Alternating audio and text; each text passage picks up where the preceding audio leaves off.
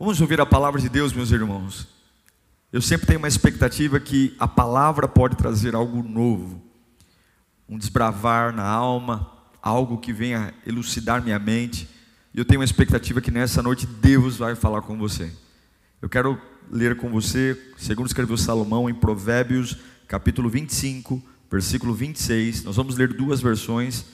A que está sendo projetada aí a você é a nova versão internacional, a NVI, que diz assim, ó como fonte contaminada ou nascente poluída. Assim é o justo que fraqueja diante do ímpio. Preste atenção. O justo que fraqueja diante do ímpio é como fonte contaminada. Jorra água, mas ela não é potável, não serve para nada. Esse mesmo texto, em outra versão atualizada, diz: como cidade derribada ou cidade destruída, que não tem muros, assim é o homem que não tem domínio próprio. Que essa palavra venha nos erguer nessa noite. Feche os seus olhos, ore comigo. Deus, nós queremos apresentar esse tempo, esse tempo que vamos estar meditando e debruçando-nos debruçando sobre a tua escritura, Pai. Que essa palavra não seja apenas mera informação, mas que seja avivamento. Que nos arranque, meu Pai, da passividade, que nos arranque da lentidão, que, que saculeje nossa alma para viver o que o Senhor tem para nós, Pai. Onde quer que a minha voz alcance, Senhor, tanto os irmãos que estão aqui quanto os que estão distantes, que sejam tocados poderosamente pelo Teu Evangelho, porque eu sei que o Teu nome liberta e ergue um homem, e que eu não atrapalhe o que o Senhor tem para fazer aqui, meu Pai. Usa a minha vida para falar a tua voz, a vida dos meus irmãos. Em nome de Jesus, amém e amém. Eu queria falar sobre a capacidade ou a necessidade da gente se recompor. É muito feio você ver uma pessoa que perde o equilíbrio, né? E aí alguém tem que chamar no canto e dizer, por favor, o que, que ela fala? Recomponha-se. Por favor, recomponha-se, fique calma. A questão é que a gente tem que ter muita coragem para continuar agindo externamente quando internamente a gente não está bem, é verdade? É difícil lidar com essas duas realidades, né? Não está bem por dentro e continuar agindo certo por fora. É um baita desafio, não é? Tem que ter muita coragem para fazer isso. Não é qualquer um que consegue. Normalmente, quando a gente não está bem por dentro, logo a gente começa a tropeçar por fora também. Mas tem que ter muita coragem. Porque se a gente não conseguir fazer isso, a gente vai morrer um sonhador. A gente vai ter muitos desejos, muitos sonhos, e eu não digo só sonhos financeiros, familiares, mas sonhos com Deus mesmo, sabe? E aí de repente, porque eu não consigo continuar bem por fora, porque não estou bem por dentro, eu jogo tudo no lixo. Sonhos, projetos, tudo, e aí a gente faz aquela cara de paisagem, põe um narizinho de palhaço e fala: Eu não sei por que, que isso acontece comigo. Eu não sei porque comigo é só assim. Tem que ter muita coragem para lidar com essas duas relações: o que acontece por dentro, por dentro e o que acontece por fora. Tem que ter muita coragem, porque vencer, como eu sempre prego aqui, é muito mais difícil do que perder. Ter sucesso é muito mais difícil do que não ter sucesso. Permanecer em pé é muito mais difícil do que cair. Então, em outras palavras, a gente sabe isso. O que, isso quer dizer? Que para ter algo que vale a pena é difícil. Tem que ter muita coragem. Tem que ter muita coragem para entender que algumas batalhas eu preciso perder, porque lutar não vale a pena. A pior coisa que tem, irmãos, é vencer uma batalha que eu nem deveria ter lutado. Quantas batalhas a gente vence, e depois de vencer, sangrando, suando a camisa, a gente termina com a vitória na mão e fala: Mas eu não deveria nem ter lutado por isso. Quando a gente para, por exemplo, para entender quem define a nossa vida, Deus, não é? Isso é óbvio. Mas a gente fica tão preocupado é, tão preocupado em gerenciar a opinião das pessoas sobre a nossa vida. A gente fica tão preocupado em, gerenciar é, a gente fica tão preocupado em desperdiçar o nosso tempo tentando mudar a opinião das pessoas, quando não importa o que pensam sobre você. Deus não vai abençoar você de acordo com o que as pessoas pensam sobre você. Deus vai abençoar você de acordo com o que você pensa sobre você. Gostando de mim ou não, se eu estou no caminho certo, Deus vai me abençoar. Eu nunca vi na Bíblia Deus condicionando a bênção dele de acordo com a média do que as pessoas falam ou pensam de mim. Mas a gente entra em batalhas desnecessárias, tudo porque a gente tem uma dificuldade de lidar com o que acontece dentro de mim e aquilo como eu reajo com o que acontece fora de mim. Quando Deus chama Josué, por exemplo, por três vezes ele fala para Josué: ser forte e corajoso, ser forte e corajoso, ser forte e corajoso. E aqui Deus não está falando para Josué sobre a capacidade de segurar uma espada de 30 quilos, ou a capacidade de segurar um escudo poderoso, não, ele não está falando de uma força física, porrada, murro, não, não, Deus está falando sobre ser forte e corajoso dentro, não é uma força, não é uma força externa, músculo, mas é uma força interna, é uma força de dentro. E é muito importante, irmãos, recompor-se é muito importante entender que, ainda que eu esteja em colapso interno, eu não posso prejudicar o que está fora de mim pelo que acontece dentro de mim. Quando a gente vem à igreja e a gente ouve as pregações, as pessoas dão muito valor para sementes, né? Receba, o que, é isso? É uma semente. O que é a semente? A semente é a promessa, não é? A semente é a voz de Deus que vem trazer aquele acalento. Quantos de nós viemos aqui por conta de uma semente? Eu preciso ouvir a palavra, eu preciso de uma semente. Mas veja, por mais brilhante que seja a semente, por mais linda que seja a revelação ou a promessa, por mais gloriosa que seja o eis que te digo, o eis que te falo, enfim, toda semente precisa de algo para dar certo, não precisa? O que uma semente precisa? Hã? Ela precisa do quê? Ela precisa de um solo, não é verdade? A semente se cair à beira do caminho, a Bíblia diz que não adianta nada, porque vem uma ave e leva ela embora. Se ela cair entre os espinhos, os espinhos vão sufocá-la. Nós falamos muito de semente, mas falamos pouco de solo. Quem dá a semente? Não é Deus? Agora quem tem o solo? Nós. Adianta correr atrás de uma palavra gloriosa, se o lugar que eu vou plantar essa gloriosa palavra está seco?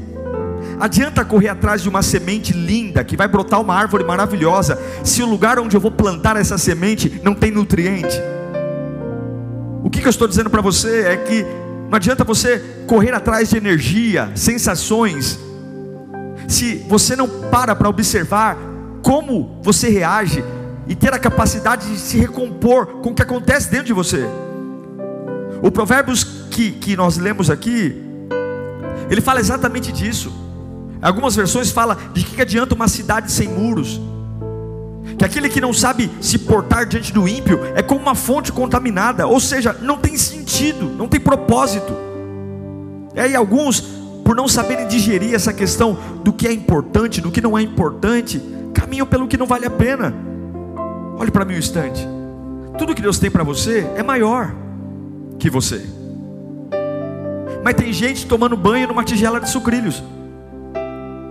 Tem gente subindo no trampolim e mergulhando numa tigela de cereal.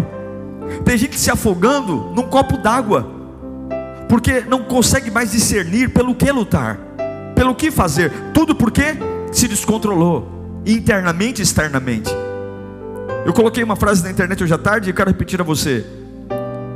Quando você vai depositar dinheiro num banco, quem tem mais dinheiro, o banco ou você? Você, deposita, você deposita, depositaria dinheiro em um banco sabendo que você tem mais dinheiro que esse banco? Hã? Você depositaria? Eu não. Por que, que eu deposito meu dinheiro no banco?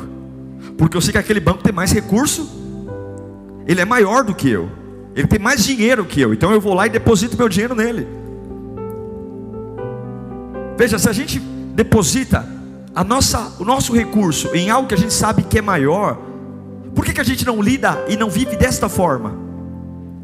Veja, é isso que Salomão está nos ensinando. Ele está falando sobre domínio próprio. a capacidade de proteger a minha mente, proteger o meu coração. Na versão atualizada diz o provérbio que um homem que não tem domínio próprio, um homem que não que perde a sua postura diante do ímpio, é como uma cidade sem muros. Já ouviu falar da muralha da China? Sim? Já ouviu falar das muralhas de Jerusalém? Para que serve uma muralha? Para eu limitar o acesso à entrada da cidade. Eu crio muralhas e controlo a entrada com portões. Por exemplo, em Jerusalém existiam dez portas. Toda a cidade era rodeada por muros. E eu determinava portões para eu saber quem ia entrar. Eu pergunto a você: você tem muros? Você controla o que entra? Ou qualquer coisa entra na sua vida? Muralhas da China, muralhas da Babilônia, muralhas de Jericó, nos tempos antigos, muralhas protegiam a cidade. E hoje o que nós temos? Pessoas cheias de talento, cheias de potencial, cheias de dinheiro, mas pelo fato de não terem muros, proteção, seus talentos são frutos de catástrofes e tragédias. Quantas pessoas talentosas perdidas hoje? Quantas pessoas com futuro promissor perdidas, porque simplesmente não conseguem ter coragem suficiente para, apesar do que acontece dentro delas, conseguir reagir por fora de forma sadia apesar do que eu estou sentindo aqui dentro, eu vou me recompor e fazer o que eu tenho que fazer. Apesar do que está acontecendo aqui dentro, apesar da água fervida, apesar dos burburinhos que está aqui dentro, eu não vou transferir para fora os dilemas de dentro. Mas, pastor, isso é falsidade. Não, isso não é falsidade, isso é confiança em Deus é saber que quem tem remédio é o Senhor, e eu não vou expor minhas feridas para quem não tem remédio. É saber que quem tem remédio é o Criador. Então eu preciso sim lidar com essas duas realidades. Nem sempre o que acontece dentro de mim precisa estar exposto. Nem sempre o que acontece dentro de mim precisa estar para fora. O que eu tenho que fazer? Eu tenho que pôr muros. Muros. Provérbios 16, 32. Aquele que domina o seu espírito. Aquele que domina o seu espírito é melhor que o herói de guerra. Melhor é o homem paciente do que o guerreiro. Mais vale controlar o seu espírito. Mais vale ter controle do seu espírito do que? Do que conquistar uma cidade. Mais vale alguém que consegue dizer: minha alma está em colapso mas eu tenho a capacidade de calar minha boca, eu tenho a capacidade de sentar friamente, mesmo dentro de mim estando colapsando, eu tenho a capacidade, isso não é terapia, não, isso não é condicionamento de comportamento, não, isso é o Espírito Santo. Se você tem o Espírito Santo e buscá-lo, ele te dará essa capacidade de ser um freio, de dizer: Eu não sou um carro desenfreado na ladeira. Quantos hoje perderam a honra, o respeito, a credibilidade, por não terem domínio próprio, por não saberem se recompor. Palavra dita não volta, reação espalhafatosa não volta.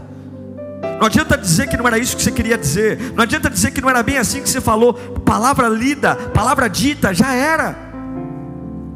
E é por isso que Paulo nos ensina em Efésios capítulo 6, versículo 12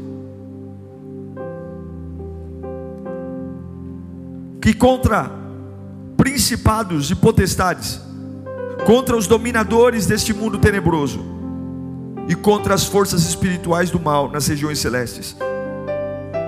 Essa é a nossa luta. Vamos ler juntos? Você que está em casa, leia comigo. Coloca aí no, no GC, por favor, versículo. Um, dois. Peraí, deixa eu entrar o GC que eu vou ler com o pessoal de casa também.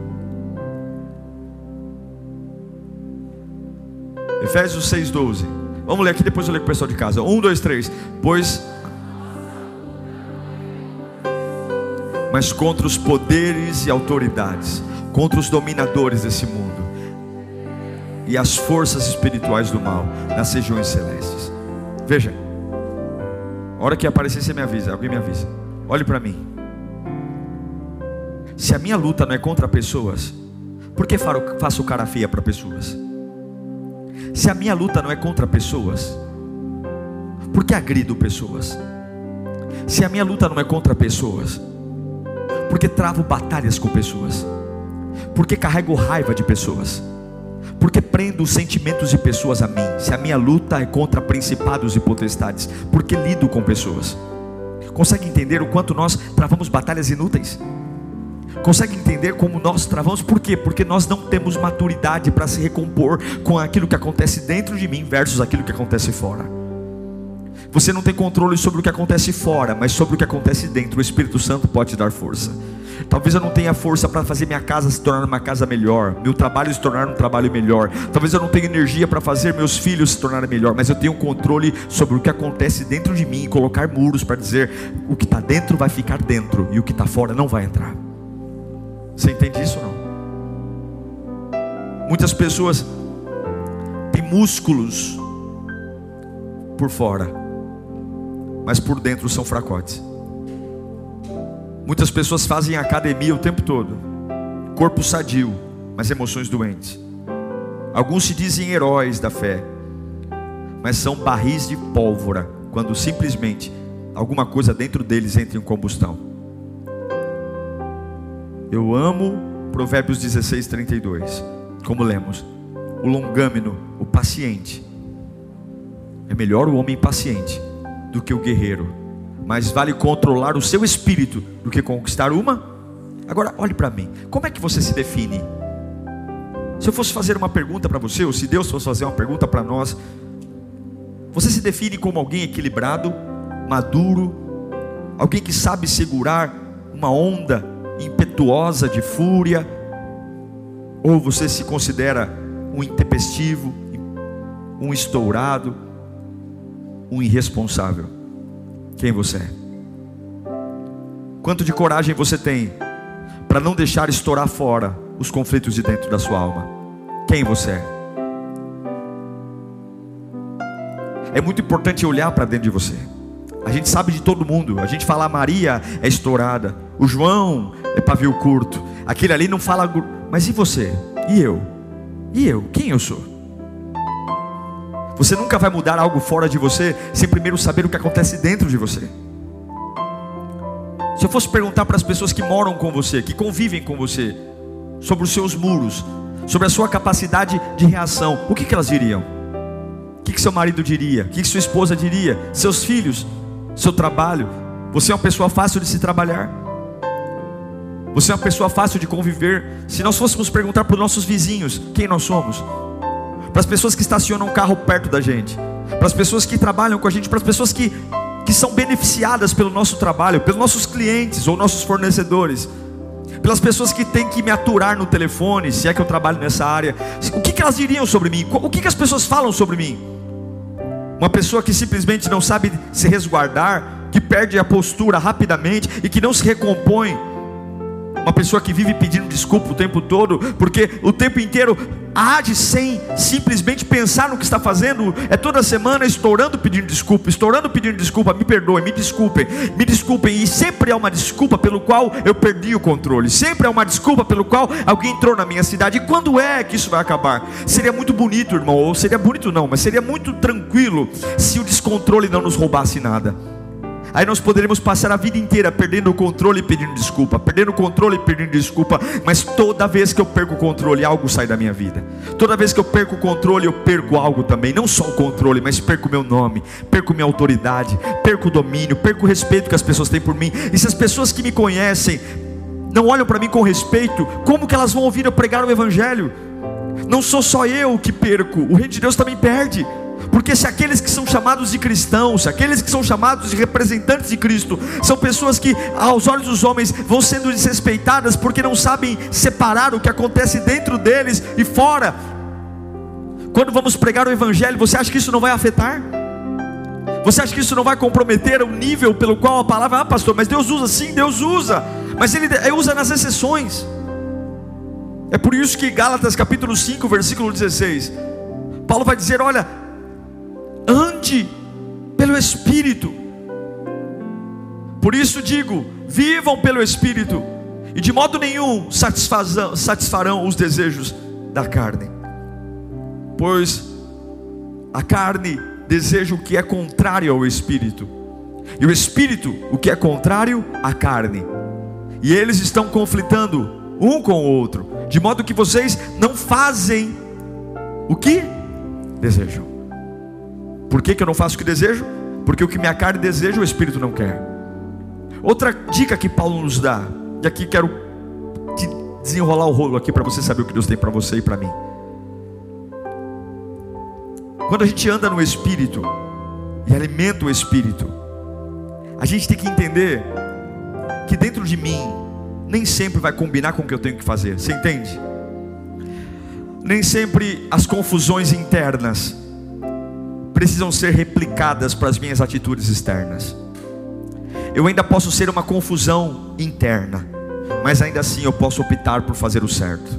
Eu ainda assim posso optar por falar da forma correta, apesar de dentro de mim estar em colapso, estar em crise. Você tem essa capacidade.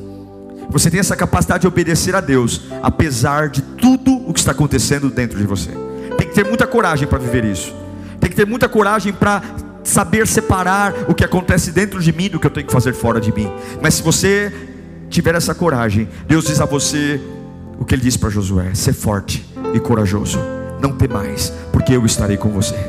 Eu estarei com você, eu estarei com você, eu estarei com você, eu estarei com você. Não quer dizer que vai ser fácil, quer dizer que eu estarei com você. Por que, que vai tornar fácil? Porque o inimigo vai bater fraco? Não, vai bater forte. Vai ser fácil porque eu estarei com você. Não é que vão pegar leve com você, vão continuar pegando pesado com você. Mas por que, que você vai vencer? Porque eu estarei com você. É isso que muda a história, é isso. Agora, qual é o grande problema de não ter muros? Qual é o grande problema de não me portar diante do ímpio? Qual é o grande problema de não saber falar? Se eu não há muros da minha cidade, se eu não sei me portar, três áreas da minha vida vão me matar. A primeira delas são os sentimentos. Uma cidade sem muros, ou alguém que não se controla diante do ímpio, não sabe controlar teus, seus sentimentos. A gente é movido por sentimento. Se a gente ama a Deus, se a gente ama pessoas, se nós amamos a nós mesmos, nós temos uma facilidade para adorar a Deus. Uma pessoa que ama é uma pessoa bem resolvida, concorda ou não?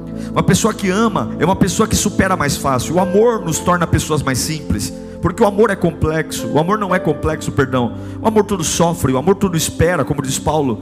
Agora, quando nós odiamos, quando nós temos raiva, tudo é mais difícil tudo é difícil de entender, tudo é difícil de fazer, as conversas se tornam conversas longas, repetitivas, parecemos um papagaio que fala sempre da mesma coisa. Quando odiamos pessoas, ou quando temos mágoa, ou quando não sabemos suportar, é como uma cidade sem muros, tudo que fazem contra mim me afetam, tudo, uma cara feia é motivo para me afetar, eu simplesmente não resisto nada, não suporto nada, porque como uma cidade sem muros, qualquer um entra na minha cidade, qualquer um monta acampamento na minha cidade, está na hora de você pedir ao Espírito Santo construir muros em volta da sua cidade, para que você não deixe que qualquer ataque mexa com você. Você está entendendo? Porque Satanás não quer apenas destruir você, ele quer envergonhar, ele quer matar sua reputação, ele quer tornar você uma pessoa lenta.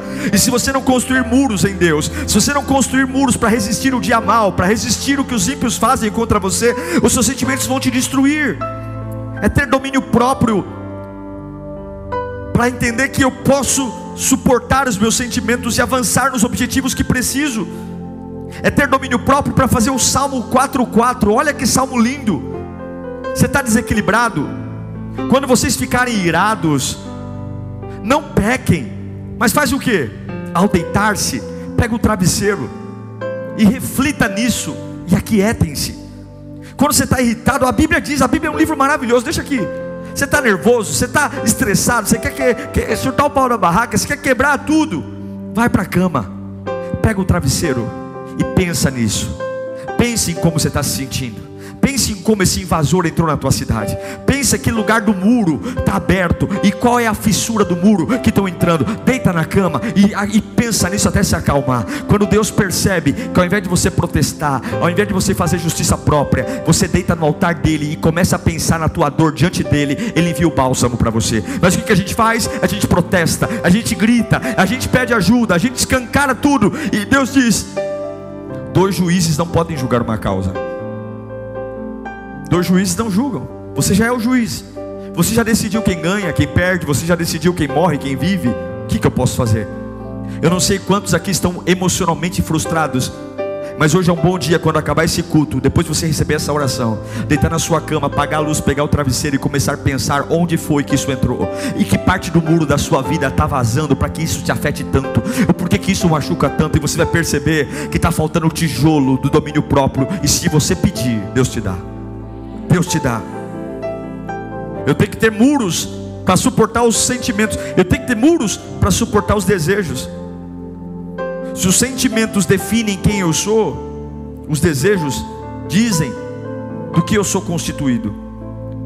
Você é o que você deseja. Quer saber quem você é? É o que você deseja. Tudo o que você deseja mostra quem você é. Jesus ensinou em Mateus 6, 21 que onde estiver o nosso tesouro, onde está? Também estará o quê? O que, é o coração? É o que eu desejo. Onde está o que eu desejo? Está o que é importante para mim. O que, eu mais desejo? O que eu mais desejo? Eu desejo coisas legítimas ou coisas ilegítimas?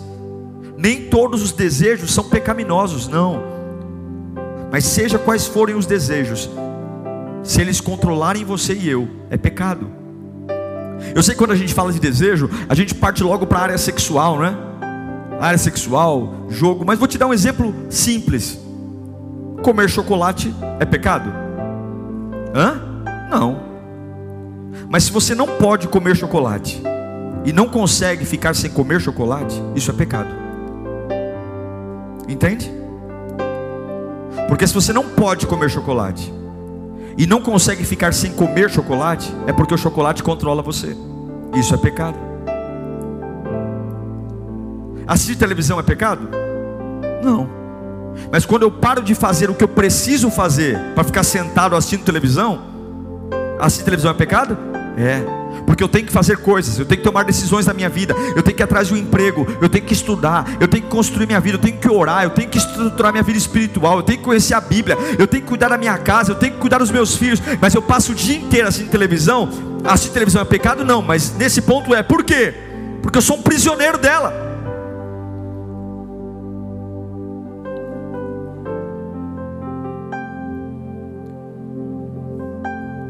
A maior desgraça de um crente é o vício. E não há nada mais blasfemo do que um cristão viciado. E aqui eu não estou falando de droga. Eu não estou falando de crack, heroína. Eu estou falando de qualquer coisa que invalida o que Jesus fez por mim e por você. Liberdade. Foi para a liberdade que Cristo nos libertou. E algumas vezes a gente fala assim: nosso fulano caiu de novo, né? Caiu de novo no crack, na maconha. E tá lá você, estourando tua diabetes, porque não consegue ficar sem comer doce. E tá lá você, o médico falou: para de comer esse colesterol. Ah, o seu colesterol está estourando, tira a gordura. Mas eu não consigo, pastor, eu não consigo resistir. É pecado. Quando eu sei que tenho que me libertar de algo e não consigo, isso é pecado. Nós cristãos deveríamos ser as pessoas mais fáceis de nos libertar de tudo. Porque se a coisa mais difícil de ser liberta, nós já fomos, que era a morte. Fomos libertos da morte, fomos libertos do inferno, fomos libertos da morte. O que, que deveria ser libertado no refrigerante, libertado no chocolate, libertar de falar da vida dos outros, libertar da fofoca? Não deveria ser difícil. O problema é que não tem muro na cidade. O problema é que não tem domínio próprio. O que acontece dentro explode fora, e o que explode fora explode dentro. Eu não sei ser seletivo. Em nome de Jesus, recomponha-se. Recomponha-se. Há cristãos tão viciados em falar da vida dos outros, que até em reunião de oração, para de orar para comentar da vida dos outros. Há pessoas tão viciadas em fofoca, que não tem nem espaço para Deus os transformar, porque a boca não para. O vício de não refrear a língua. Tem pessoas tão viciadas em guardar dinheiro. A gente tem que poupar, sim. Se você puder ter uma aplicação financeira, tenha. Se você puder abrir uma poupança, tenha. Mas tem pessoas tão viciadas em guardar dinheiro que o camarada não usufrui de nada. Tudo porque ele viste guardar dinheiro, arrogância. O que, que adianta? Tudo em excesso faz mal. É um vício tão grande de guardar dinheiro, doentio, que nunca usufrui do dinheiro. Eu conheci uma pessoa assim, já morreu inclusive. O camarada morreu com muito dinheiro.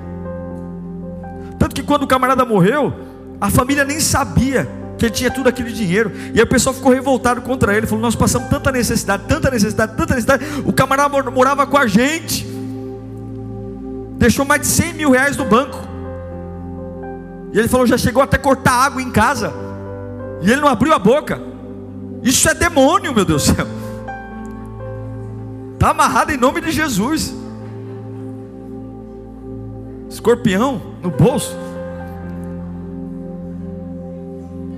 Tem gente tão viciada em mentir, que estão adorando a Deus, mas buscando outras coisas que não é adoração. Eu tenho que ter muro para proteger meu sentimento. Eu tenho que ter muro para proteger o que eu sinto. E por fim, eu tenho que ter muro para me proteger diante das circunstâncias.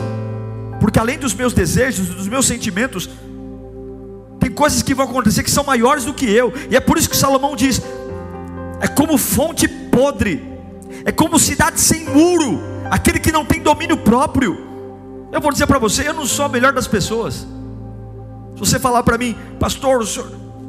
mas eu tenho aprendido o poder do silêncio, o poder do não falar, o poder de ouvir mais do que falar. Eu tenho aprendido em Deus que o quanto menos portões tiver na minha cidade, mais eu controlo o que entra e o que sai. Peça ao Espírito Santo domínio próprio. Peça ao Espírito Santo. Quantas pessoas não tem mais nem aparência, perdeu o rosto, perdeu a, a, as características do rosto, aquele, aquela cara de paisagem. A gente não sabe se está vivo, se está morto. A gente não sabe se está rindo, se está chorando. O irmão vive, com uma careta ambulante. E assim, a gente não sabe se ele está feliz, se ele está triste. A gente brinca, não sabe se ele gostou, se ele achou ruim. Porque ele não tem expressão. A pessoa está tão, tão chocada com a vida, está tão em pânico, que você não sabe se ela está sofrendo, se ela está adorando, né? A gente não sabe.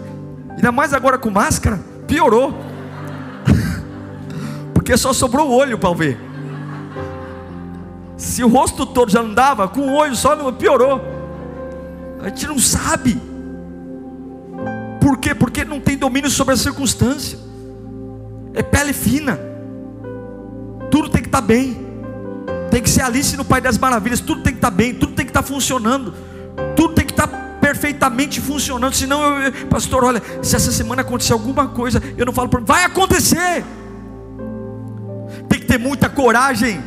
Mas Deus me trouxe aqui nessa noite para dizer: recomponha-se, recomponha-se, porque eu fortalecerei você. Recomponha-se, porque você pode ser menor que as circunstâncias, mas eu, o teu Deus, sou maior que elas.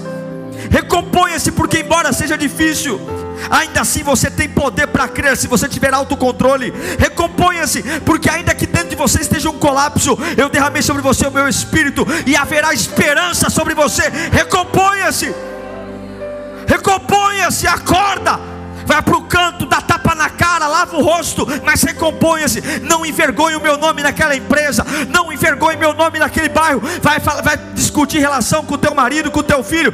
Fala abaixo, fala abaixo. Para de ser um endemoniado na casa, para de quebrar coisa, para de falar palavrão, para de xingar. Recomponha-se. Recomponha-se, para de envergonhar meu nome. Olha o que Salomão diz, Eclesiastes 8:8. Olha o que Salomão diz sobre circunstâncias: ninguém tem o poder de conter o próprio espírito, tampouco o poder do dia e da morte, sobre o poder, o dia da sua morte, e de escapar dos efeitos da guerra, nem mesmo a maldade livra aqueles que a praticam. O que, que Salomão está dizendo?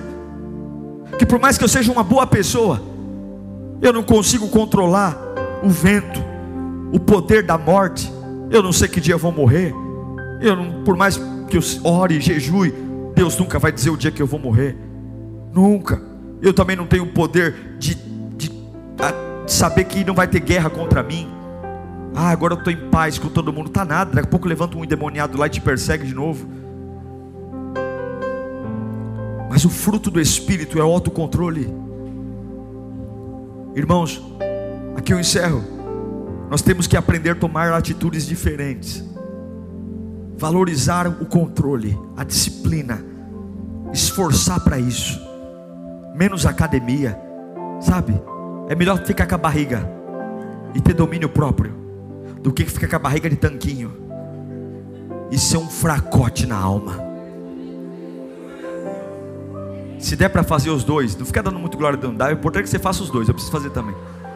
Se der para tirar a barriga, melhor ainda também. Mas se for, se for impossível os dois, primeiro faz a musculatura interna.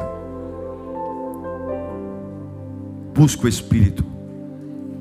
Recomponha-se. Fala comigo, eu preciso me recompor. E não tem justificativa, sabia? A gente fala assim: ah, pastor, é porque o senhor não sabe. Eu não sei mesmo. Eu sei que Deus não dá um fardo maior que a gente possa suportar. Eu sei que não existe provação que não seja comum aos homens. Recomponha-se. Recomponha-se. Recomponha-se. Apesar do que está acontecendo dentro de você, recomponha-se. Apesar do medo, recomponha-se. Estufa o peito, recomponha-se. Apesar de ter acabado o dinheiro, recomponha-se. Não deixa seus sentimentos abertos. Não deixa suas ah, não deixa seus desejos abertos. Não deixa suas circunstâncias se dominarem. Recomponha-se. Recomponha-se. Eu nunca esqueço do Mike Tyson. Aquela luta foi a luta do século. Ele contra o Holyfield, lembram disso? Ele foi um homem sempre marcado por muitos problemas de agressão, enfim, mas ele estava num momento muito importante da sua carreira. E no meio da luta, ele percebeu que ia perder a luta. E o que, que ele fez? Não foi uma, foram duas vezes. Ele vai até a orelha do, do oponente dele e morde a orelha. Ele arranca a orelha. Ninguém nunca viu isso. O problema é que agora ninguém quer mais lutar. Ele agora com quase 60 anos vai voltar. Sabe por que ele vai voltar? Porque ele precisa de dinheiro. Era um homem que pela fama que teve, pelo nome que construiu, era para estar bilionário. Mas porque nunca soube controlar a sua cidade. Escândalos atrás de escândalos, polêmicas atrás de polêmicas é um homem que agora, com quase 60 anos, vai voltar para um ringue para lutar contra garotos de 20. Se sujeitar a um senhor de quase 60 anos. Por mais que ele treine, por mais que ele esmurre o, o, saco de areia, não tem como competir a musculatura de um homem de quase 60 anos com um garoto de 20. Não dá, irmão. Não dá. Ele pode treinar, ele pode tomar anabolizante, ele pode. Não tem como. E agora corre o risco de sofrer vexames contínuos tudo porque quando ele estava no auge, tudo porque quando ele precisava construir muros para controlar seus sentimentos, seus desejos e as circunstâncias, ele foi como uma cidade que qualquer um entrou. Você é o que você sente. Você é feito pelo que deseja. E você vai chegar como você concilia o que acontece fora do que acontece dentro de você. Apesar de tudo, recomponha-se hoje. Amém. Pastor, perdi um parente, recomponha-se. O reino de Deus espera que você se recomponha. Feche os seus olhos agora. Deus, eu quero orar por eles. Tem que ter muita coragem para vencer, Senhor. É por isso que poucos vencem. É por isso que poucos se levantam porque é muito mais fácil não vencer do que vencer, é muito mais fácil largar do que continuar firme no campo de batalha, é muito mais fácil, meu Pai, abrir a cidade para tudo entrar, para eu ser um estopim, é muito mais fácil, Senhor, não segurar o que acontece dentro e muito rapidamente contaminar o que está dentro de mim e fora, mas a Bíblia diz que um homem que não domina o seu espírito é como uma cidade sem muros, é como uma fonte contaminada, é assim que Salomão diz diz, meu Pai, nos ensina, nos ensina, porque é melhor dominar o seu espírito do que ganhar uma cidade inteira? O que, que adianta ter dinheiro, ter casa, ter sucesso? O que, que adianta, meu Deus, por crescer na família, se tudo eu perco? Oh Deus, há uma pressa na tua parte em nós, há uma pressa de nos levantarmos, nos levantarmos para resplandecer a tua glória. Homens e mulheres que controlam sua boca, homens e mulheres que não são viciados em nada,